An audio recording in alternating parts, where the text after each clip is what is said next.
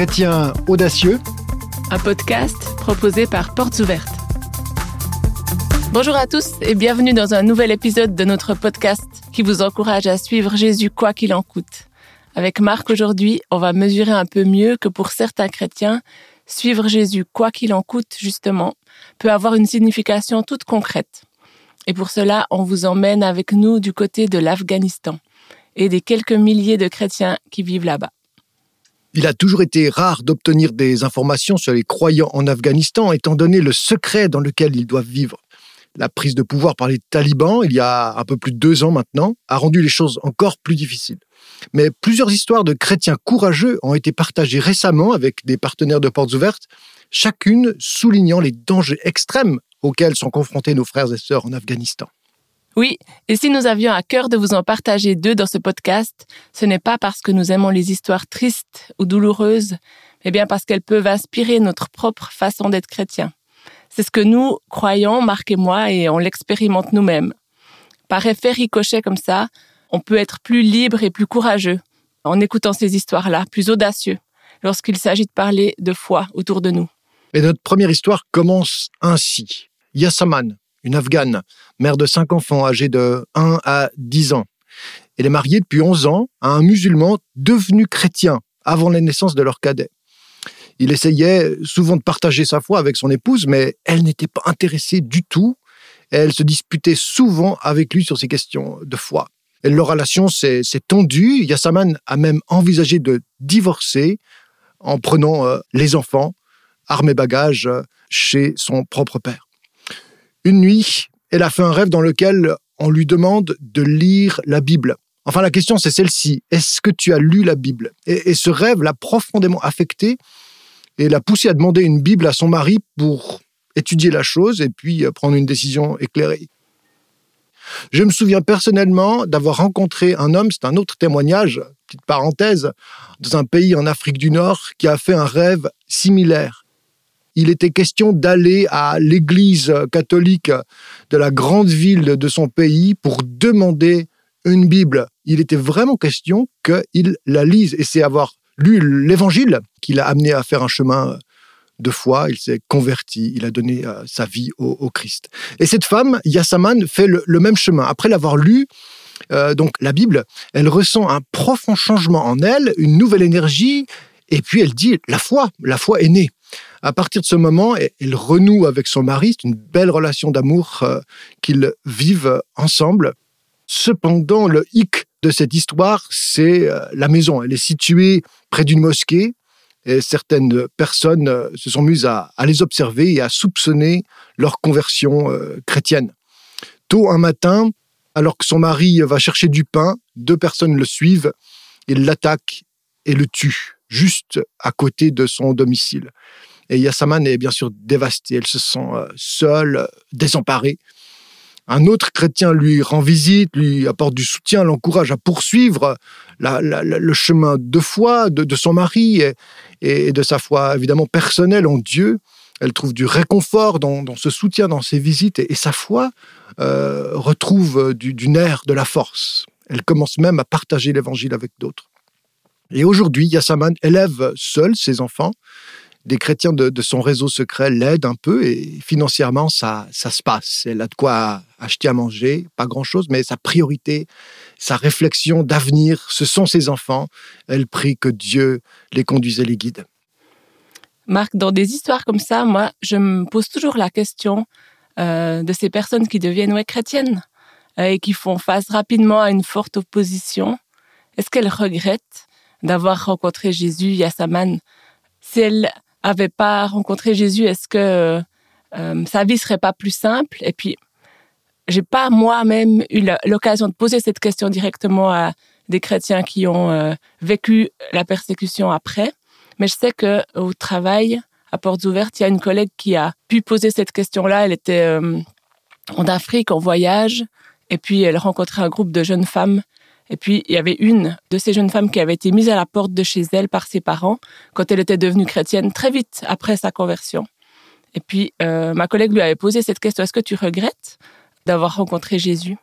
Et puis, elle, elle disait, euh, mais tellement pas. Enfin, il est tout pour moi, il est tout ce que j'ai. Et puis, heureusement que je l'ai lui. Euh, elle mettait pas du tout en lien le fait d'avoir tout perdu pour Jésus, mais elle disait dans ma nouvelle vie, même si elle est difficile et pleine de pression, il est ce que j'ai de plus précieux, il est toujours avec moi. Moi, j'aimerais partager encore bah, une autre histoire d'Afghanistan. C'est une histoire d'homme cette fois, euh, l'histoire d'Asif. C'est un père de famille qui avait fui le pays, lui, après la prise de pouvoir par les talibans. Euh, après être devenu chrétien à l'étranger, il rêvait de retourner dans son pays natal pour partager l'évangile avec d'autres. Il y est allé avec sa famille et en deux ans, plus de 30 personnes ont donné leur vie à Jésus grâce au témoignage d'Asif. Mais son père est devenu méfiant. C'était une figure respectée de la communauté et donc, lorsque son fils et sa famille sont rentrés à la maison, il a constaté des changements dans leur comportement. La façon dont ils vivaient a soulevé des questions. Le père a demandé à plusieurs reprises à Asif pourquoi il ne priait plus et pourquoi il fréquentait plus la mosquée. Son père a commencé à le surveiller pendant un mois, essayant de découvrir qui il rencontrait et un soir, alors qu'il rentrait chez lui, Asif, son père a découvert qu'il avait un livre, il le lui a pris, et après avoir lu, euh, bah, il a découvert que son fils était devenu chrétien. Cette nuit-là, il l'a déclaré infidèle et méritant le châtiment islamique. Il s'est rien passé pendant un mois et puis un jour, le père d'Assif euh, l'a emmené. Il lui a proposé d'aller nager. Et puis, euh, au lieu de passer du temps ensemble, le père a noyé son fils. Et la femme de ce chrétien, Chaziz, elle se souvient que le père de son mari est rentré seul à la maison ce jour-là, que personne a osé lui poser de questions à propos du fils. Chaziz, elle a demandé à son beau-père, elle, euh, où se trouvait son mari, mais il a insisté sur le fait que non, ils n'étaient jamais allés nager ensemble. Et le lendemain, le corps a été découvert. Alors elle savait, euh, Chaziz, que son beau-père avait tué son mari, mais elle avait trop peur d'en parler à qui que ce soit. Elle risquait elle-même d'être la prochaine cible. Quarante jours après la mort de son mari, elle a décidé de retourner vivre là où le couple vivait avant, avec ses trois filles, ses trois fils. Son beau-père, bien sûr, ben, il lui apporte aucun soutien et personne ne l'aide à s'occuper de ses enfants ou à subvenir à ses besoins parce qu'elle est chrétienne. Et malgré l'immense chagrin et les difficultés financières, Chaziz n'a pas perdu espoir. Elle souhaite ouvrir sa propre boulangerie pour pouvoir s'occuper de sa famille. Mmh. Encore une fois, le, prix à, payer est monstrueux. C'est complètement fou ce que vivent ces, familles chrétiennes. À Portes Ouvertes, notre mission est de, venir en aide aux chrétiens les plus persécutés. Et Azif, Chaziz, mais aussi Yassaman, dont on a parlé, tous les autres chrétiens afghans font partie. Nous croyons que personne ne devrait avoir à vivre et traverser la persécution seul. Et parfois, lorsqu'il est si difficile de rejoindre les chrétiens physiquement, comme en Afghanistan d'ailleurs, il ne reste plus que la prière. Alors, euh, s'il vous plaît, vous qui nous entendez, priez, prions ensemble pour les chrétiens afghans, entre autres, afin qu'ils aient la force de continuer à vivre en chrétien jour après jour. Oui, la prière, elle peut tout changer. Ça, ça m'a été rappelé récemment lorsque nous avons reçu des nouvelles du Cameroun et d'une femme en particulier que j'avais rencontrée l'été dernier. Euh, j'étais allée en voyage dans l'extrême nord pour euh, rencontrer des femmes qui avaient été attaquées par Boko Haram il y avait une de ces femmes qui s'appelle Ajara. Bah, elle est ce qu'on appelle une veuve de Boko Haram. Son mari, il avait été tué lors d'une attaque de ce groupe armé. Elle se retrouvait seule avec, elle, elle avait six enfants et encore les cinq orphelins d'une autre femme. Et elle était très malade. Quand on l'avait rencontrée, elle était presque aveugle. elle nous avait demandé de prier pour elle. C'est vrai que quand on est dans cette situation-là, euh, un petit groupe de femmes européennes, juste euh, présent une semaine, on est assez démunis. On se dit oui, je vais prier, puis après, bon, je vais rentrer chez moi. Et puis elle, elle va avoir euh, ses enfants, euh, les orphelins. Bah moi, tout ce que j'ai, c'est la prière. Alors on a prié pour elle avec foi, et puis on est rentré après le voyage. Et puis il n'y a pas eu de nouvelles pendant presque une année d'elle et de toutes les autres femmes pour lesquelles on avait prié ce jour-là.